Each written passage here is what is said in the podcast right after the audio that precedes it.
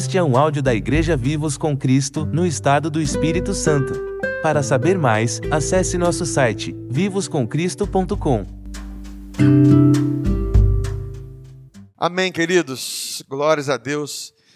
Nós estamos vivendo um tempo em que Deus tem ministrado muito a respeito do poder das nossas palavras e como que nós estamos construindo é, não só um futuro, mas também um presente para nós, através das nossas palavras. Né? A própria Bíblia diz: quem quer viver dias felizes, quem quer amar sua vida, refreie a sua língua do mal e sua boca de falar engano. E engano é tudo aquilo que não tem verdade. Tudo aquilo que não tem verdade é engano.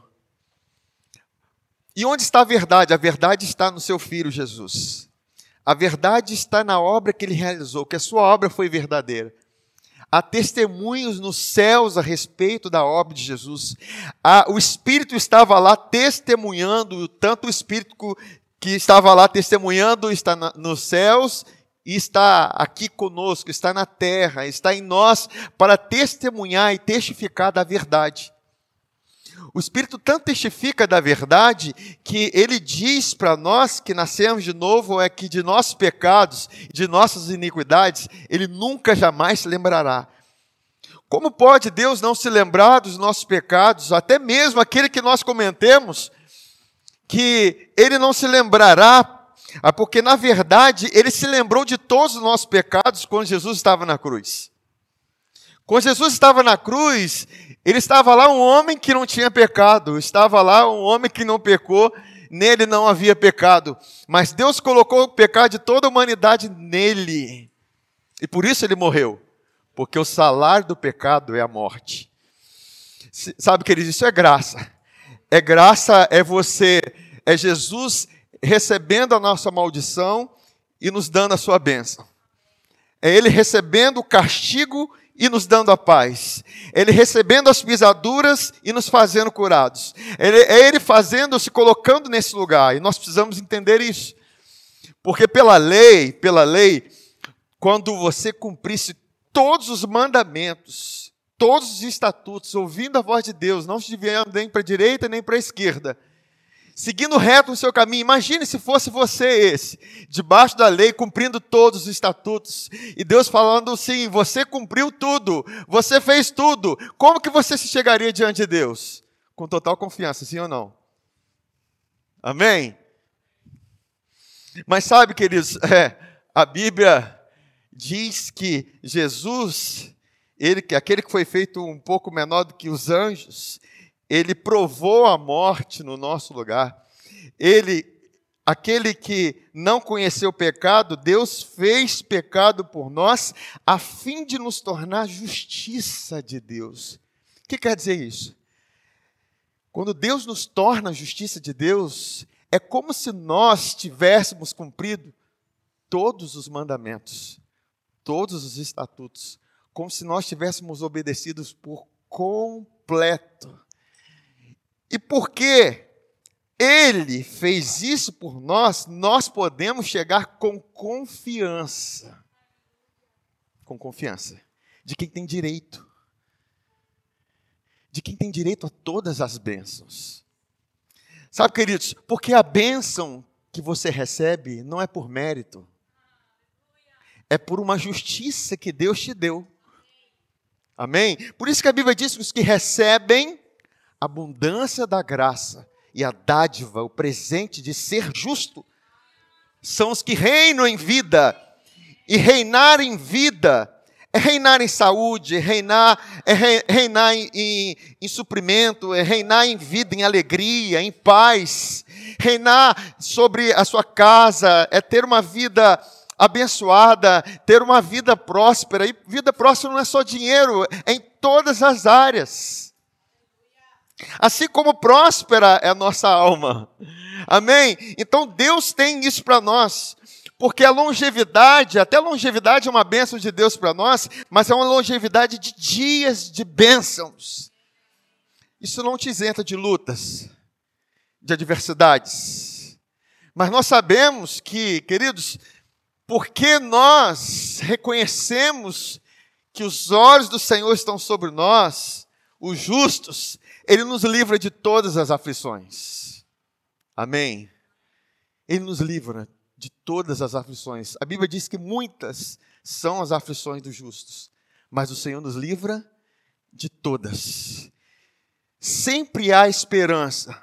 Por que, que há esperança? Porque Jesus ele provou a morte no nosso lugar, mas ele ressuscitou.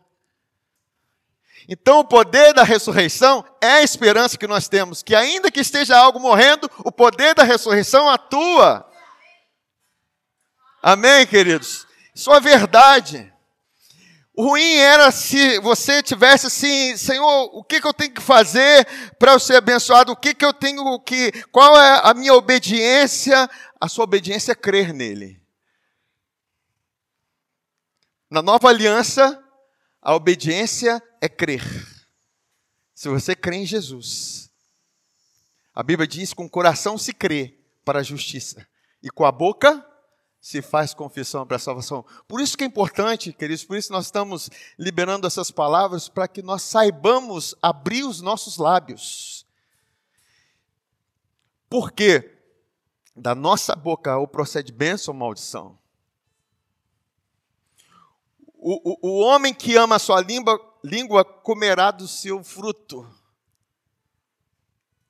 É muito forte, queridos, porque você pode construir um futuro de todo de bênçãos através das suas palavras hoje, agora.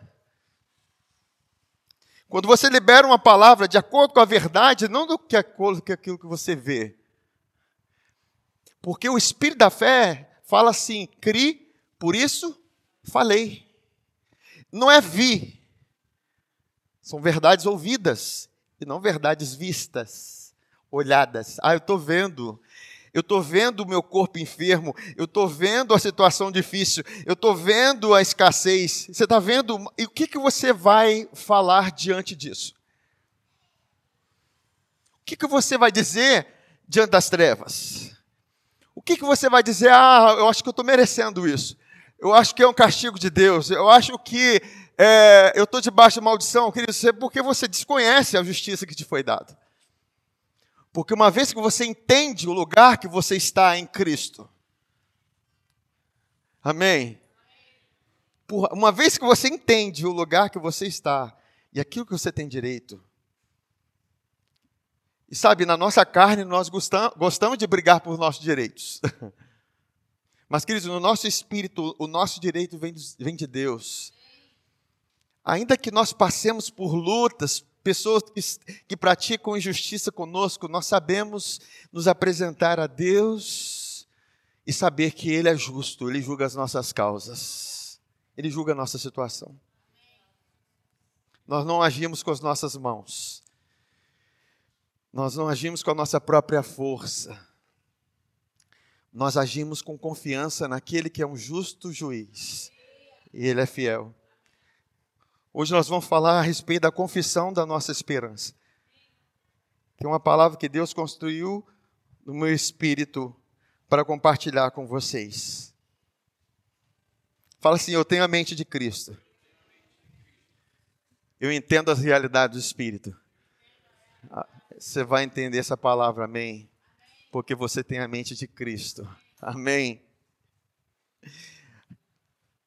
Lá em Hebreus capítulo 10, versículo 23,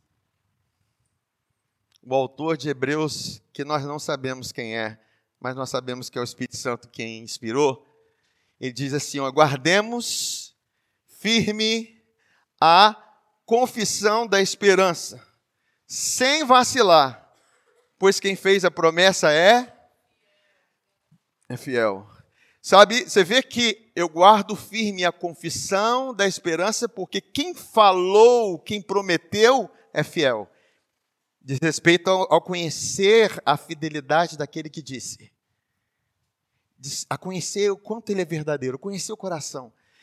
Por isso que nós precisamos nos relacionar muito com, muito com Deus, para conhecer o seu coração, para discerni-lo. Saber que nem tudo que acontece com a nossa vida é vontade de Deus, mas para nós conhecermos e experimentarmos a vontade de Deus, Nós precisamos renovar nossa mente. Como diz a palavra, não vos conformeis com este mundo, mas transformai-vos pela renovação da vossa mente, para que experimenteis a boa, agradável e perfeita vontade de Deus. Amém? Sabe, queridos, às vezes nós ouvimos a palavra confissão e a gente aprendeu religiosamente que confissão ela sempre está do lado negativo, é confissão dos pecados, certo? E é a primeira coisa que a mente carnal ela pensa, ah, a confissão aqui é confissão dos pecados. Sabe, queridos, também inclui, mas é muito mais do que confissão de pecados. A palavra confissão, ela significa homologia, que significa declaração, é aquilo que nós professamos ser nosso. É confissão. É um testemunho que você dá da verdade. É você testificar da verdade. É aquilo que nós já temos falado. Então, eu quero provar para vocês, porque a primeira vez que a palavra aparece a palavra confissão no Novo Testamento, está lá em 2 Coríntios capítulo 9, e vou pegar o contexto no versículo 10, que diz assim: olha, ora, aquele que dá semente ao que semeia, e pão para alimento, também suprirá e aumentará a vossa sementeira e multiplicará os frutos da vossa justiça. Vamos pensar aqui. Aqui o contexto, a gente sabe que é um contexto de uma realidade de semeadura nas finanças, de você ser generoso, de você ser abençoador. Porque, queridos, aqui está dizendo o seguinte: aquele que, aquele que dá semente ao que semeia. Amém? E não é somente também, a gente pode trazer para essa área financeira, mas não é somente é, para a área financeira, porque a palavra também é semente e também é pão. Sim ou não? Jesus falou assim, olha, é, que você, a gente não precisa apenas do pão, mas da palavra, de cada palavra que sai da boca de Deus. Né? Ele mesmo disse que também a palavra é a semente, na palavra do semeador. Aí ele continua falando assim: olha, enriquecendo-vos em tudo para toda generosidade. O que Deus faz em você a graça que Ele derrama sobre sua vida é para você fazer essa graça fluir, queridos. Não retenha. Sabe, Ele te dá pão, mas Ele te dá semente. Ele te enriquece, mas você enriquece também a muitos. Amém? Ele te abençoa e Ele faz com que muitos sejam abençoados através da sua vida, porque é um fluir, é uma fonte. E quanto mais você vai semeando, quanto mais você vai abençoando, liberando essa graça, mais o, aquele que faz aumentar a sua sementeira vai provendo para a sua vida, amém? Isso é um princípio divino para nós. Então, da mesma forma é com a palavra, quanto mais você vai liberando a palavra, a palavra que te alimenta, a palavra que te sustenta, você libera sobre a vida de alguém, você libera sobre a sua própria vida, você vai liberando, as sementes vão se multiplicando na sua vida, as bênçãos vão se multiplicando. Aí ele continua falando aqui. É, porque o serviço dessa assistência não só supre a necessidade dos santos, mas também redunda em muitas graças a Deus, visto como na prova dessa ministração glorificam a Deus pela obediência da vossa confissão quanto ao Evangelho de Cristo. Então a gente vê que a primeira vez que surge a palavra confissão, ele está ligado ao Evangelho. E o que é Evangelho? Evangelho é Deus fazendo. O Evangelho é aquilo que ele fez. O Evangelho não é uma lista de regras, uma lista de pecados. Não, tem nada a ver com isso. As pessoas falam do Evangelho e eu conversava com um irmão essa semana e esse irmão falava do evangelho como se o evangelho fosse uma lista de pecado, de regras, uma doutrina. Não, queridos, o evangelho é muito simples. Por isso que os homens complicam, que aquilo que é simples, os homens tentam complicar. Amém? Mas o evangelho, a Bíblia diz que é Está onde isso? Romanos 1, 16, 17. O que, que diz aqui? Olha, pois não me envergonho do Evangelho, porque é o poder de Deus. Para quê? Para salvação. O poder de Deus para te libertar, o poder de Deus para te prosperar, o poder de Deus para te curar, para te livrar da destruição. O Evangelho é isso. Aí ele continua falando aqui, olha, de todo aquele que crê, não está falando de todo aquele que obedece, está falando de todo aquele que crê. Queridos, eu não estou anulando a obediência, mas a obediência é uma obediência que surge da minha fé. Porque você crê, porque você recebe vida, porque você recebe, você recebe inspiração divina. Ninguém inspirado divinamente procura o pecado, sim ou não? Ninguém, queridos. Com inspiração divina, eu não procuro guerra, com inspiração divina, eu não ajo na carne. Inspiração divina, eu vou andar no espírito. Porque é a vida que eu recebo. Deus tem vida para nós. Deus não tem mandamentos. Amém? O mandamento que Deus, que Jesus nos deu, é um novo mandamento: que amai uns aos outros como eu vos amei. Por isso você precisa entender o quanto você foi amado. Quanto você entende que você foi amado é o quanto você vai amar os outros. Amém? Aí ele continua falando aqui, olha. Ele fala aqui. Primeiro dos judeus e também do grego, visto que a justiça de Deus se revela no Evangelho. A justiça de Deus a justiça de Deus na velha aliança era eu obedecer a todos os mandamentos, todos os estatutos, é, não se desviar em nenhum ponto, e aí eu ia ser considerado justo por Deus.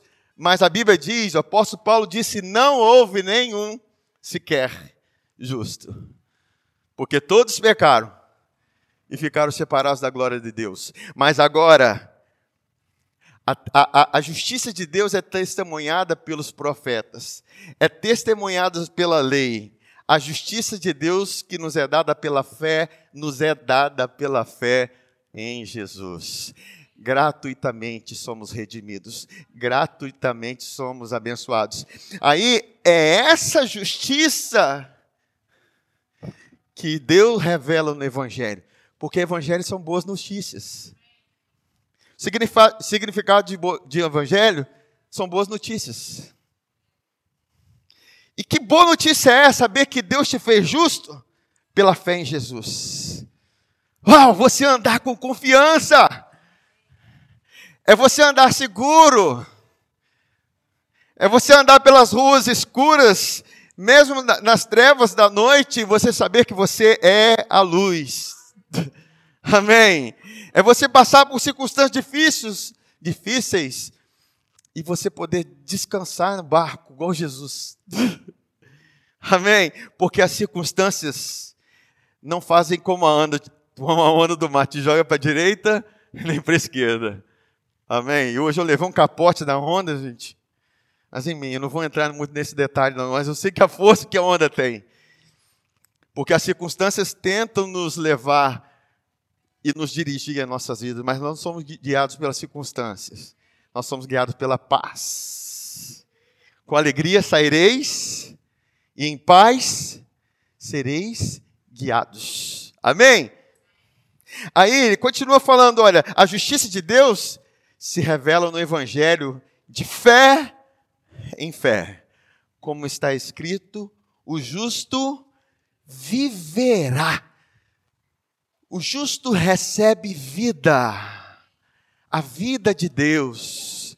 Ele recebe a saúde de Deus, ele recebe a inspiração de Deus, ele recebe o ano de Deus, ele recebe a vida eterna de Deus, ele vive pela fé, a fé em Jesus. Amém, queridos? Isso é evangelho. Isso é evangelho. Aí, a confissão está ligado a isso. Eu tracei todo esse caminho para você colocar sua confissão de mãos dadas com o Evangelho. Não solte ela. Porque o que, que o escritor aos Hebreus diz? Guardeis firmes a confissão da esperança. Agora, eu quero eu quero explicar para vocês que lá em 1 João, no capítulo 1, versículo 8 a 10, fala da confissão da parte negativa. Deixa, deixa eu entrar lá para vocês talvez soltarem a mão disso. tem uma coisa que você tem que pegar com a mão, outra você solta. Amém? Deixa eu entrar por esse caminho com vocês. Se dissermos que não temos pecado nenhum, a nós mesmos nos enganamos e a verdade não está em nós. Para que, que ele está dizendo isso? A carta, ao, a carta de João, essa primeira carta dele, quando você estuda a carta, você vai ver que ele fala assim: olha, testem para ver se os espíritos são de Deus. Se eles confessam que Jesus veio em carne, então é de Deus. Porque havia no meio da igreja, havia entre os irmãos, pessoas que eram agnósticas. O que é agnóstica? Pessoas que diziam que Jesus não veio em carne. Eles não criam na manifestação de Deus. Então, se eles, diz, se eles dizem que Jesus não vem em carne, então, queridos, redenção não houve. Porque ele precisou assumir o nosso lugar a nossa humanidade. Ele participou de carne e sangue. Ele participou daquilo que nós somos, para que nós venhamos participar daquilo que ele é.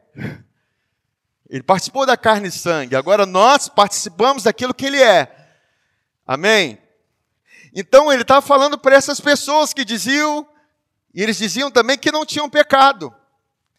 Aí ele fala assim: vocês dizem que não tem pecado, então a verdade não está em nós. Aí continua. Se confessarmos os nossos pecados, Ele é fiel e justo para nos perdoar os pecados e nos purificar de toda injustiça. O contexto é mais dirigido para eles. Não quer dizer que não sirva para nós. Não quer dizer que quando você peque, você não chega para Deus e fala assim: eu errei com isso, eu falhei com isso, eu errei. Mas eu não vou ser perdoado quando eu confesso. Por que não? Eu vou explicar isso no próximo no próximo versículo, a verdade no versículo é, é, João capítulo 2, versículo 1 e 2. Porque olha o que diz: Filhinhos meus, estas coisas vos escrevo para que não. Mas se pecarmos, nós temos o quê? Um advogado. Quem é esse? Se todavia, é, se todavia alguém pecar, temos o advogado junto ao Pai, Jesus Cristo, o justo. Entendeu?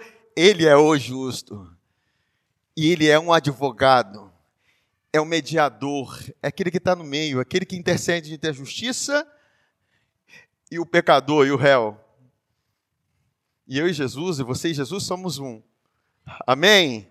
Aí ele continua falando o quê? Ele é. Ele não será. Ele é a propiciação pelos nossos pecados. Se ele é a propiciação, e a propiciação é o sangue que é derramado no propiciatório, é o sangue derramado para nos fazer o quê? Justos. É o sangue que, onde havia a ira de Deus, quando o sangue foi derramado, a ira de Deus foi removida. Porque a ira de Deus caiu sobre a pessoa que derramou sangue. Amém? Aí ele diz aqui, olha, ele é a propiciação pelos nossos pecados, e não somente pelos nossos próprios, mas é tão grande essa obra que foi pelo pecado da humanidade toda. Aí, no versículo, no próximo versículo que eu coloquei aqui, deixa eu ver aqui que eu. No versículo 12 diz o quê? Filhinhos, eu vos escrevo porque os vossos pecados são perdoados por causa do nome, não é por causa da sua confissão. Fala assim: Eu sou perdoado por causa do nome dele, porque eu creio nele, porque eu creio no sangue que foi derramado. Amém, gente. Eu não posso colocar minha confissão acima da obra dele. Eu confesso porque a obra foi feita. Então, porque, queridos, às vezes a gente fica assim, alguma coisa que acontece na nossa vida, a gente fica pensando, eu sei que você é igual a mim e igual a todo mundo. Isso está tá acontecendo comigo, será que tem algum pecado que eu não confessei? Como se é, se eu tivesse falado, confessado o pecado, eu tivesse. É, entende? Vocês estão entendendo? Porque a obra de Jesus é muito maior do que a minha confissão.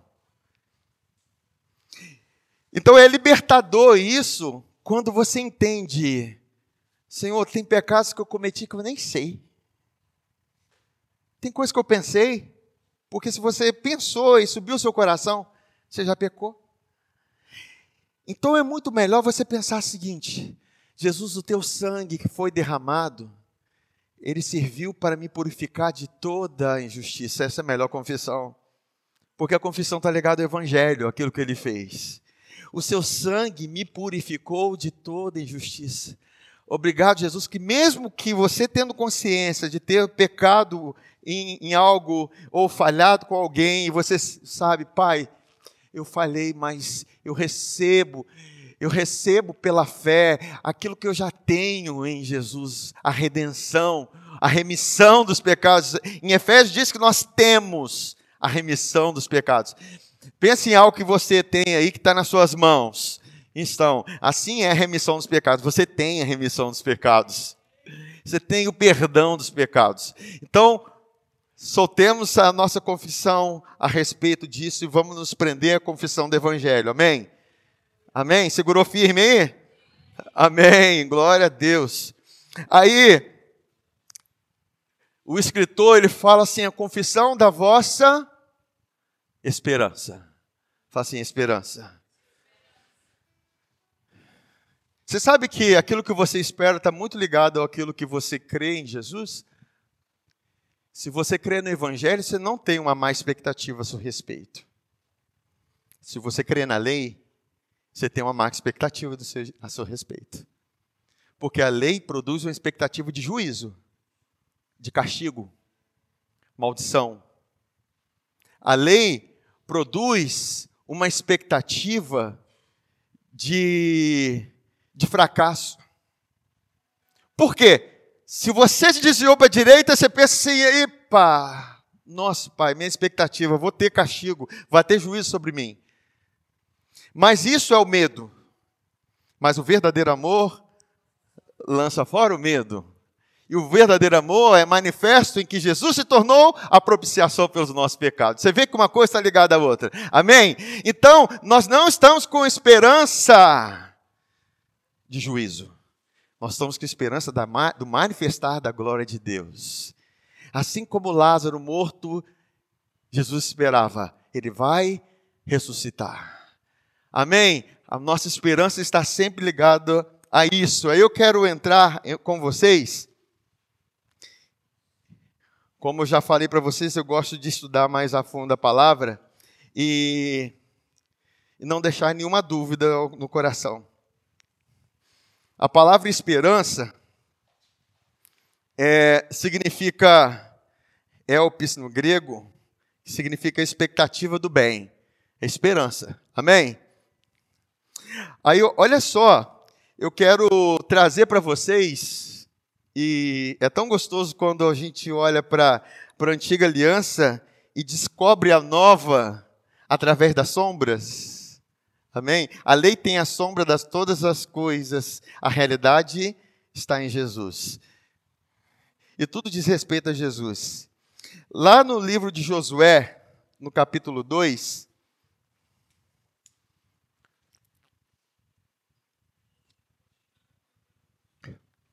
deixar aberto aí.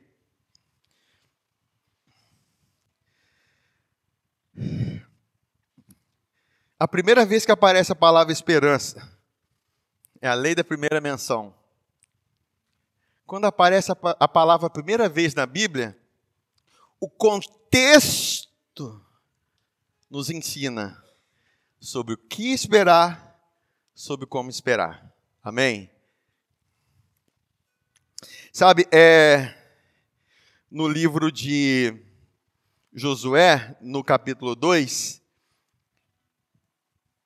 vocês lembram que no livro de Números, talvez vocês não lembrem o Números, o, o livro de Números, mas nós falamos disso na semana passada. Tiveram 12 espias que espiaram a terra. Dez tiveram um relatório. A terra é boa, mana, leite e mel, mas tem gigantes. Eles tinham a visão de que eles eram como gafanhotos. E os próprios gigantes enxergavam a vida deles assim, mas não era nada disso. Eles confiavam na força do braço deles. E quando você confia na, na força do seu braço, e quando você se depara com um gigante, você pensa o quê? Eu vou perder. Sim? Não é assim? Quando você confia em você, e se você se depara com um gigante, você fala que é, para parar. Não, não, não, não. Não é para mim. Mas quando você confia em Deus, mesmo diante de um Golias, você vai saber que aquele gigante se torna um anão. Se torna alguém muito pequeno perto de você, porque você confia em Deus. Amém?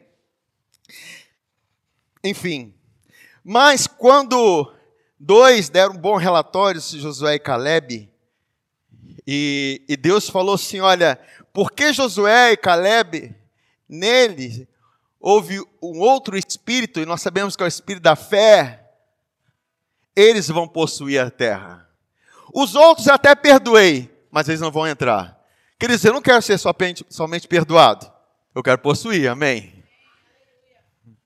Eu não quero somente ser perdoado na graça. Eu quero viver a vida de Deus. Eu quero viver a plenitude de Deus. Eu quero cumprir o meu propósito. Eu quero andar em novidade de vida. Eu quero andar. A verdade, não vivendo eu, mas Cristo em mim. Então, essa é a vontade do Pai para nós. Aí, quando eles estavam prestes a possuir a terra, aqueles dez não possuíram, morreram, estão lá Josué e Caleb, a turma toda. Aí eles enviam dois espias para espiar mais uma vez a terra e também Jericó, que era a primeira cidade. Estão entrando. Por curiosidade, eu falei também na semana passada que dois profetas no meio do povo continuaram profetizando. Quantos lembram? Eudade e Medade. Deus amou e amou. São que continuaram profetizando que simboliza os profetas da nova aliança.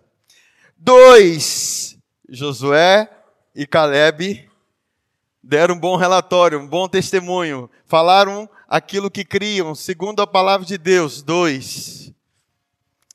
Tem algo interessante nisso, porque também em Mateus diz: se dois de vós concordarem na terra acerca de qualquer assunto qualquer coisa. Tudo que você ligar na terra já terá sido ligado no céu. Olha só. Sabe, e Deus começou a ministrar no meu coração que dois representam o testemunho que você dá da verdade. O próprio Apocalipse fala que vão ter duas testemunhas que vão profetizar. Amém, gente? Sabe, Deus está nos chamando para ser testemunhas da verdade, para nós profetizarmos a verdade, para nós declararmos a manifestação da verdade nesse tempo. Aí, esses dois que vão espiar a terra, eles entram na casa de uma mulher que era uma prostituta. Ela dá cobertura a eles, mas é interessante que essa mulher, ela tinha um relatório no coração dela mesmo sendo de Jericó, e além de ser uma, apesar de ser uma prostituta, quando os espias entram na casa dela, e prostituta, a casa de todos. Amém? Eles entram lá, e elas, quando se deparam com eles, ela fala algo muito interessante. Ela fala aquilo que, na verdade, aqueles dez espias deveriam ter falado. Com certeza, aquilo que essa mulher fala, e da forma que ela fala, é como se ela estivesse junto com Josué e Caleb. Olha o que ela fala em Josué 2, versículo 8 a 11. Antes que os espias se deitassem, foi ela ter com eles ao eirado e lhes disse: Bem sei que o Senhor vos deu essa terra. Olha só. Como é que ela sabe disso, gente? Bem que sei que o Senhor vos deu essa terra. Essa mulher tem um espírito nela, sim ou não, gente? Como é que ela sabe? Quem assinou a escritura? De posse daquela terra. Como, como assim? Aí ela continua falando aqui. E que o pavor que infundis caiu sobre nós e que todos os moradores da terra estão desmaiados. Lembre-se do relatório dos, dos espias lá, dos dez? Os gigantes não vê como gafanhoto, pelo contrário. Eles também estavam com medo. Queridos, às vezes você não entende quem você é. Você não entende qual é a sua realidade em Cristo. Você não sabe o que, que você é diante do reino de Deus. Nós precisamos entender quem nós somos. Porque quem é por nós. Amém, gente? Sabe, nada muda se nós não mudamos a visão ao nosso respeito. Você não é qualquer um diziam de Jesus: a ele é de Nazaré, filho de Maria, filho de José? Pode vir alguma coisa boa de lá? Ah, pode vir alguma coisa boa de Muqui? Pode vir alguma coisa lá de. Pode falar aí o nome da cidade. Goiânia, em Pojuca. Pode vir alguma coisa boa de lá? Queridos, o negócio é que nós não viemos de lá. O negócio é que nosso futuro, nosso, o nossa vida não começou lá. A nossa vida começou em Cristo. Nós somos predestinados para ser alcançados por Ele. Nossa vida começou na eternidade, não começou quando a gente nasceu de carne e sangue. Nossa vida não começou quando nós nascemos lá do ventre da nossa mãe. E às vezes tem gente que nem pai e mãe conhece. Mas a nossa vida não começou lá. Nós precisamos entender essa realidade, essa verdade sobre nós, queridos, para que nós não venhamos assumir essa herança de Adão sobre nós, mas a herança de Cristo para nós. Então, olha qual é a. Ela falou que porque temos o quê? Ouvido que o Senhor secou as águas do mar vermelho diante de vós. Ela ouviu apenas. Amém, queridos? São verdades ouvidas. E aquela mulher falou: vocês já receberam a terra de vocês. Nós estamos ouvindo coisas, cabe nós crer ou não. Vocês estão entendendo? Aí ele fala aqui, olha, que o Senhor secou as águas do Mar Vermelho diante de vós, quando saísse do Egito. Sabe, o que, que, diz respeito o Senhor secar as águas do Mar Vermelho e tudo que Deus fez? O próprio é, Paulo, ele teve a revelação que era o símbolo do batismo. Quando eles passaram por aquele mar a seco, era o símbolo do batismo. Ele foi batizado nas águas do mar e nas nuvens. Não me explique isso, querido, isso é coisa do Espírito. Está lá em 1 Coríntios capítulo 10. Eu fui checar lá para ver, mas é verdade. Então, de aponta para o Evangelho, aponta para aquilo que Jesus fez, aponta, aponta para a obra consumada, Aquela mulher olhou, eu bem sei que Deus secou as águas do Egito, eu vi, eu ouvi, ela não viu, não, queridos. Você entende? O que, que você está ouvindo? Amém. E também o que fizestes aos dois reis dos amorreus, Sion e Og, que estavam além do Jordão, os quais destruístes.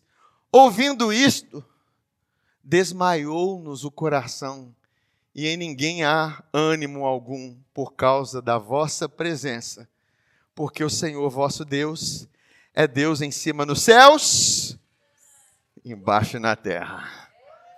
E eis aqui na terra quem testifica dele. Eis aqui na terra você, eis aqui na terra nós, para testificarmos dele. Aleluia. Agora, uma mulher estava sem ânimo. E sabe, aquelas, aqueles dois espias entram na casa dela para mudar a realidade daquela mulher. Raabe. Amém? Vocês já ouviram falar dela? Vocês estão ouvindo aqui agora, então. Aí, no versículo 14, aqueles homens entraram lá e os reis começaram a procurar por eles, que sabiam que eles entraram. O inferno começou a ficar agitado começou a querer ir atrás deles, mas aquela mulher cobertou eles dentro da casa delas. Por quê? Ela, gente, esses homens são representantes de Deus aqui na terra. Esses homens têm aliança com Deus. Deixa eu abrigá-los aqui. Isso por causa da confiança que ela tinha com Deus.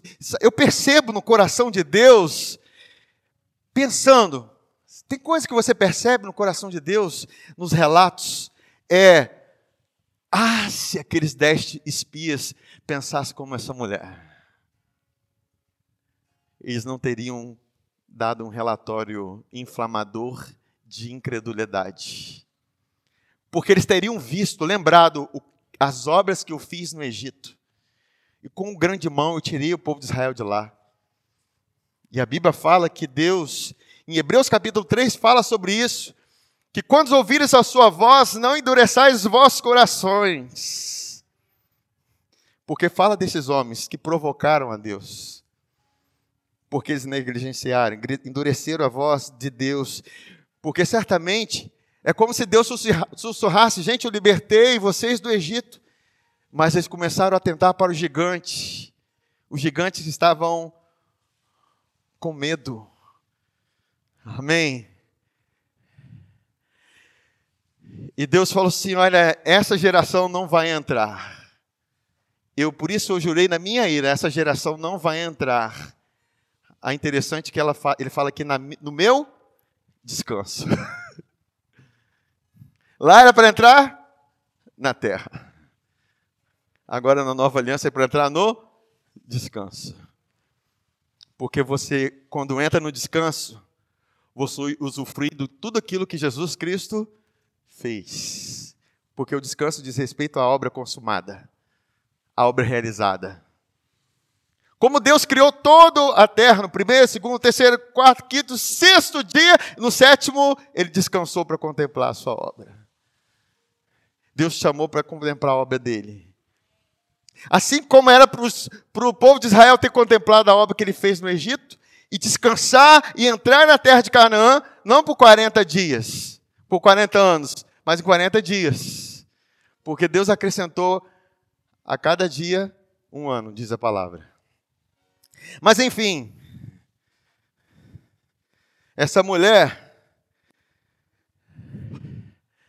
recebe uma promessa a respeito desses homens, porque eles guardaram ela. Aí no, no Josué capítulo 2, versículo 14 diz assim: então lhe disseram os homens: A nossa vida responderá pela vossa. Me lembro de alguma coisa. Eu já falei até com vocês aqui. Falei, não é possível que está de novo no caminho. Porque Quem responde pela outra é o fiador, né? aquele que garante a dívida. Nós falamos de Judá garantindo pela vida de Benjamim, agora aparecem esses dois homens dizendo: a minha vida, nossa vida garantirá a vossa. Aí ele continua falando aqui.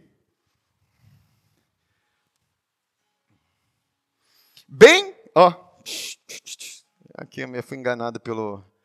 Aí ele diz aqui, olha, se não denunciardes essa nossa missão, e será, pois, que dando-nos o Senhor esta terra, usaremos contigo de misericórdia e fidelidade. O original dessa palavra é graça e verdade. Graça e verdade. Graça e verdade vieram por meio de Jesus.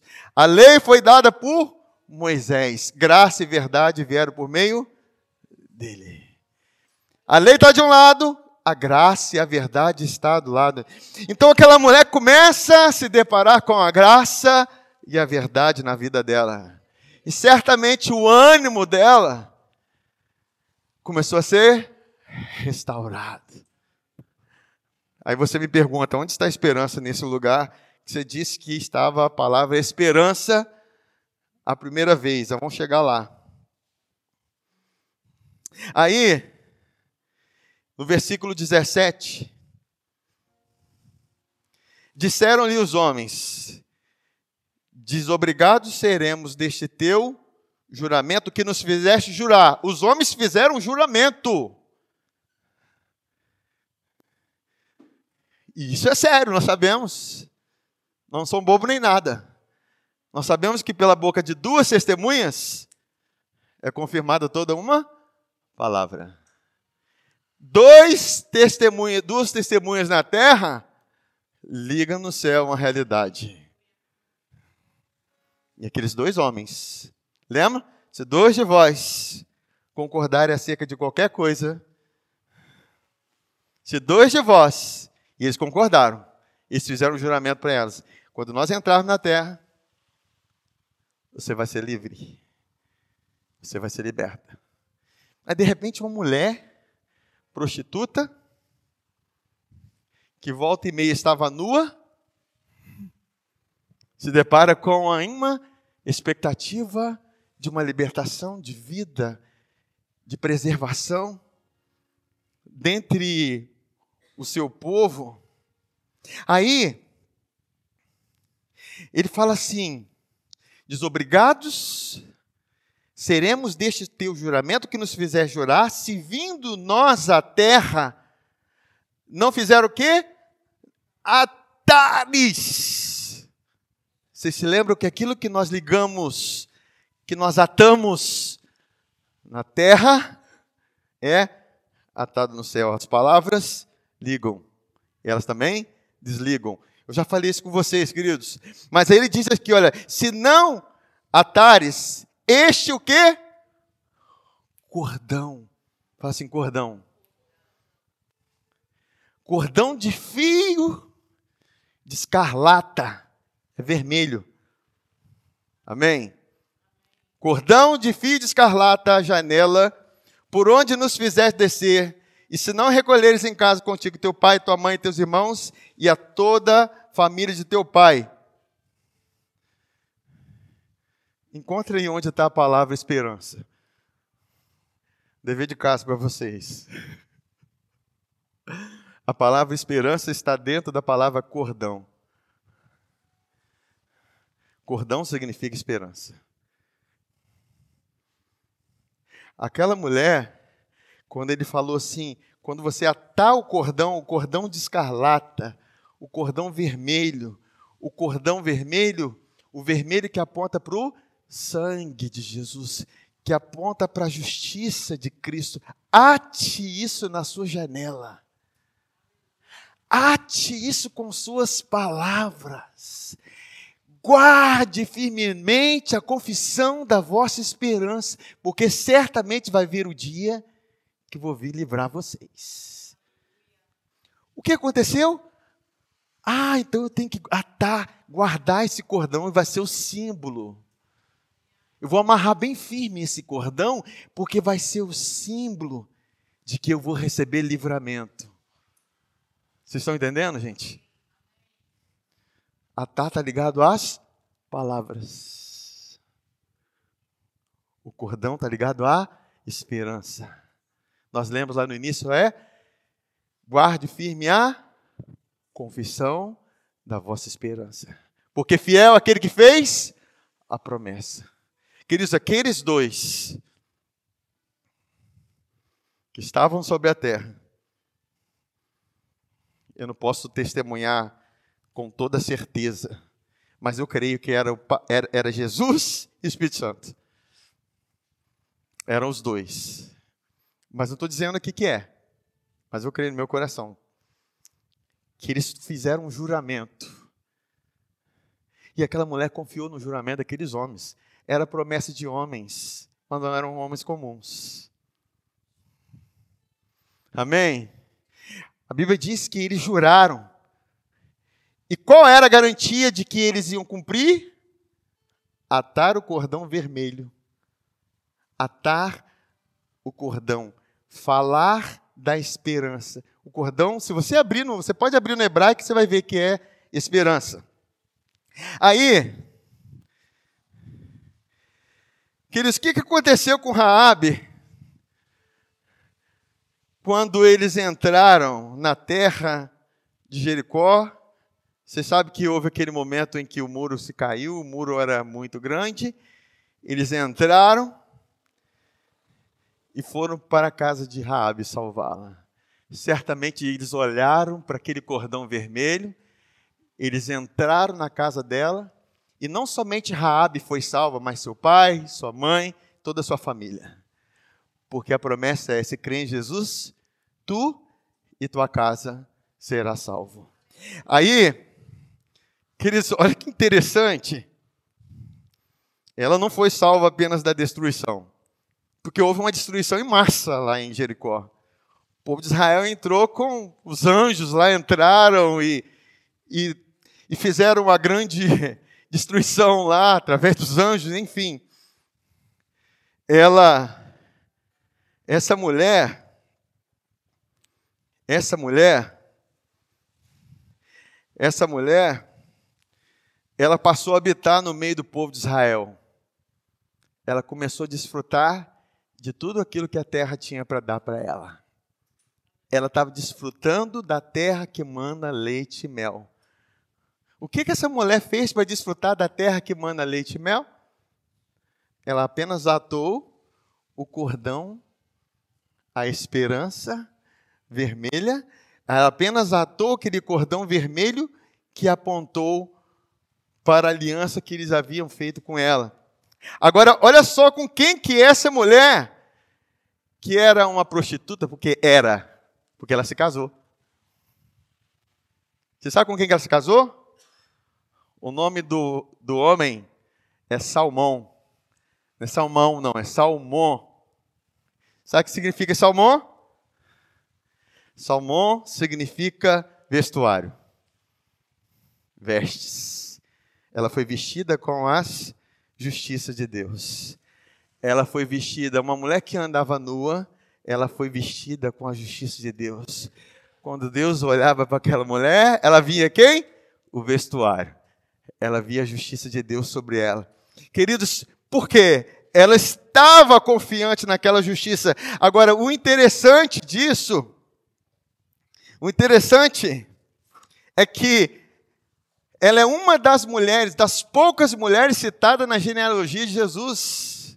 Ela, de de Salmão gerou a Boaz. Boaz significa nele está força. Boaz é um símbolo perfeito de Jesus. Conhece a história de Boaz e Ruth? Quando Boaz resgata Ruth, uma estrangeira, e Ruth é outra que tem o nome citado na Bíblia. Então, olha, que, olha, olha a, a, o que, que se tornou aquela mulher que antes uma prostituta se torna uma geradora da genealogia de Cristo, se torna uma mulher de Deus, se torna uma mulher colocada lá na descendência, na linhagem de Jesus. Ela deu sequência, queridos. Pensa, uma mulher que não era nada. era escória. Mas tudo isso por quê, queridos? Porque houve esperança para ela. A esperança que veio por causa de um juramento de dois homens que juraram: não, quando nós entrarmos aqui, nós vamos olhar para o cordão na sua janela e você vai ser salva. E essa mulher não apenas foi salva da destruição, mas ela recebeu as promessas com o povo de Israel. Ela herdou juntamente com eles, foi casada, teve sua família restituída. Ela foi casada com, com Salmão, que significa vestuário. Nunca mais se viu a nudez daquela mulher.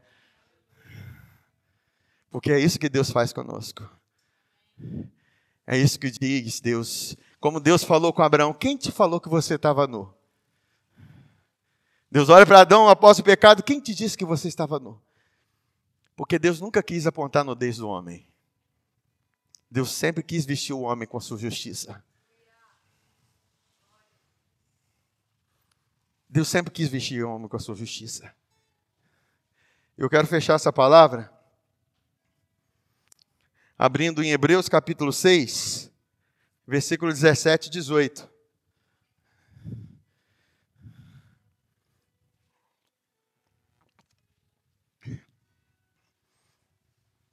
A esperança para nós. Amém. Nós guardamos firme a confissão da esperança. O que, que diz no versículo 17? Por isso, Deus, quando quis mostrar mais firmemente aos herdeiros da promessa. Quem é herdeiro da promessa aqui? Ele quis mostrar aos herdeiros da promessa o que? A imutabilidade do seu propósito se interpôs com. Com o quê? Você conseguiu fazer alguma analogia com o carro de Rabi? Aqueles homens fizeram um juramento para ela. E o juramento estava ligado a ao cordão. Aí, para que, mediante duas coisas imutáveis, nos quais é impossível que Deus minta, forte alento tenhamos nós, os que corremos para o refúgio, a fim de lançar mão, de agarrar o quê? A esperança proposta. Amém, gente? A nossa esperança está no juramento que Deus fez. Ele fez um juramento a nosso respeito. Ele fez um juramento a Abraão, ele fala assim: certamente eu te abençoarei e te multiplicarei. Certamente eu farei cumprir em você a minha justiça. Certamente as minhas promessas se manifestarão na sua vida, Abraão. A Bíblia diz que Abraão creu e isso lhe foi imputado como justiça. E Deus fez o juramento a ele. E não somente para Abraão, mas sua descendência. E nós, que nos unimos a Cristo, descendente de Abraão, se tornamos um com Jesus, nós somos descendentes de Abraão. Nós temos direito a esse mesmo juramento. Deus jurou, queridos. Jurou. E Deus não precisa de jurar. Porque a sua palavra já é verdade. Mas Deus se fez fraco para jurar. Por quem que Deus ia jurar? Mas por Ele mesmo que você jura por alguém maior que você. Mas ele jurou por ele mesmo. Certamente te abençoarei e te multiplicarei. Por causa disso nós temos o quê? Um forte alento. Uau! Imagina aquela mulher, ai meu Deus, eu não tinha esperança. Qual esperança poderia ter uma prostituta? ah, mas é quando aqueles dois homens entraram aqui, Certamente aquele juramento que me foi feito me trouxe esperança. Por isso que Deus fala, fala conosco, queridos, guardemos firme a confissão da vossa esperança. Fale. Fale não aquilo que você está vendo. Aquela mulher estava lá em Jericó. Ela poderia muito bem da janela está olhando para os gigantes. Mas ela decidiu colocar na sua janela, olhar o fio de escarlate, pelo cordão de escarlate. Ela decidiu não olhar para a circunstância, mas olhar para aquilo que dá esperança. Queridos, traga à sua memória aquilo que te dá esperança. É isso que Deus fala conosco, queridos. Essa é a realidade do Pai para nós, amém? Glória a Deus. Vamos nos colocar de pé.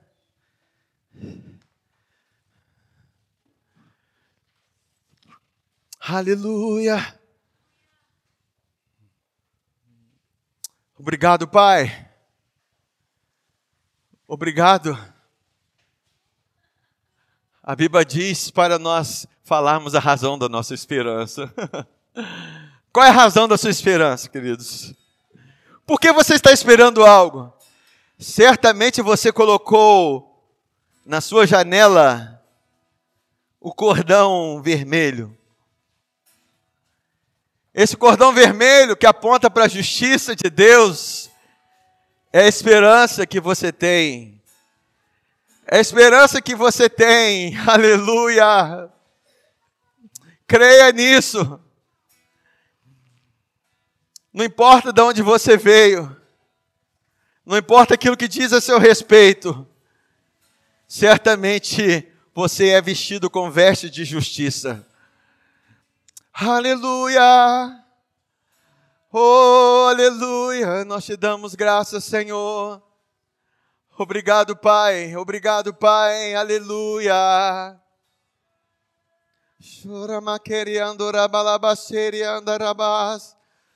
Oh, a esperança para a árvore que ainda cortada, ao cheiro das águas ela brotará. Aleluia. A esperança. Não importa, querido, se foi cortado, não importa qual a circunstância que você passou, há sempre esperança. Simplesmente coloca esse cordão amarrado na sua janela. Confie naquilo que Jesus Cristo fez na cruz por você. Confie na realidade do Calvário e continue falando essas verdades que Deus colocou e te mostrou e te revelou. Porque certamente Deus é fiel para cumprir aquilo que ele prometeu. Pai, nós confiamos na tua fidelidade. Nós confiamos no teu amor, Pai. Nós confiamos, Pai, que aquilo que o Senhor falou, o Senhor é fiel para cumprir. E nós, Pai, somos os herdeiros da promessa.